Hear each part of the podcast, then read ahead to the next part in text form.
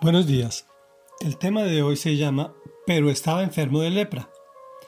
Estamos leyendo historias de Eliseo. Es la primera de tres entregas del capítulo 5 del segundo libro de Reyes.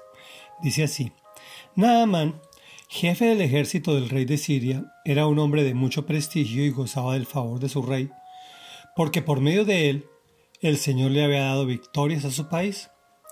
Era un soldado valiente, pero estaba enfermo de lepra.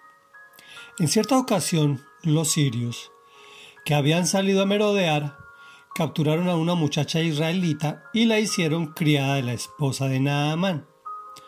Un día la muchacha le dijo a su ama, Ojalá el amo fuera a ver al profeta que hay en Samaria, porque él lo sanaría de su lepra. Naamán fue a contarle al rey lo que la muchacha israelita había dicho. El rey de Siria le respondió, Bien, puedes ir, yo le mandaré una carta al rey de Israel. Y así Naamán se fue llevando treinta mil monedas de plata, seis mil monedas de oro y diez mudas de ropa. La carta que le llevó al rey de Israel decía, Cuando te llegue esta carta, verás que el portador es Naamán, uno de mis oficiales. Te lo envío para que lo sanes de su lepra. Al leer la carta, el rey de Israel se rasgó las vestiduras y exclamó, ¿Y acaso soy Dios capaz de dar vida o muerte para que este tipo me pida sanar a un leproso? Fíjense bien que me está buscando pleito.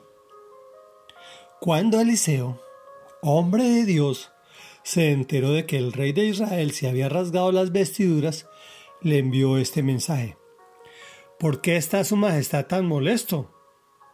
Mándeme usted a ese hombre para que sepa que hay profeta en Israel. Reflexión.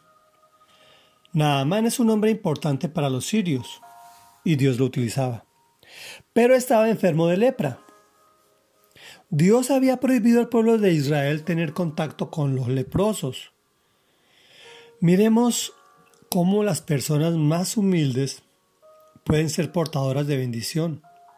La esclava es la que les hace la sugerencia de ir a ver al profeta que hay en Samaria. Porque él lo sanaría de su lepra. Fíjense que no dice porque él tal vez podría salvarlo de su lepra. Pero el hombre natural, entiéndase, el que no es espiritual, ve las cosas diferente.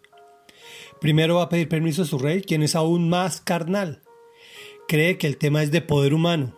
Bien, puede decir, yo le mandaré una carta al rey de Israel. Tener un servidor leproso en la corte no debía ser muy agradable, pero ganaba batallas. Nuevamente el hombre natural cree que al hombre espiritual se le puede conquistar con dinero. Lleva 36 mil monedas entre plata, oro y ropa y quién sabe qué más. Como es obvio, el hombre natural no indaga por el hombre de Dios, sino que va directamente al rey, con una carta de rey a rey. Te lo envío para que lo sanes de su lepra. Otra vez es tanto el descontento de Dios que la Biblia no menciona el nombre del rey de Israel, de su pueblo. Pero por lo menos este rey actúa normalmente. Cualquiera diría lo mismo. ¿Acaso soy Dios para que me pida sanar a un leproso? Recordemos que los israelitas no podían juntarse con ellos, pero como estos no cumplían ninguna de sus leyes. Fíjense bien que me está buscando pleito. Una petición de este calibre era prácticamente una declaración de guerra. Como siempre, Dios entra en escena salvando la situación. Eliseo, hombre de Dios, se enteró de que el rey de Israel se había rasgado las vestiduras e interviene. Realmente es el Señor buscando su pueblo. Envía un profeta para que volvamos nuestro corazón a Él. Mándeme usted a ese hombre para que sepa que hay profeta en Israel. Mañana veremos en qué termina esta historia. Oremos. Padre nuestro que estás en el cielo, santo, santo, santo, poderoso y maravilloso Dios, por favor permítenos ser lo suficientemente humildes para ser portadores de tu bendición a los que creen en ti y también a los incrédulos. Tú dices que el sol sale para buenos y para malos. pero realmente tu tardanza en emitir el juicio es esperando que todos procedamos al arrepentimiento y nos puedas sanar. Te lo pedimos en el nombre de Jesús, sánanos Señor. Amén y amén.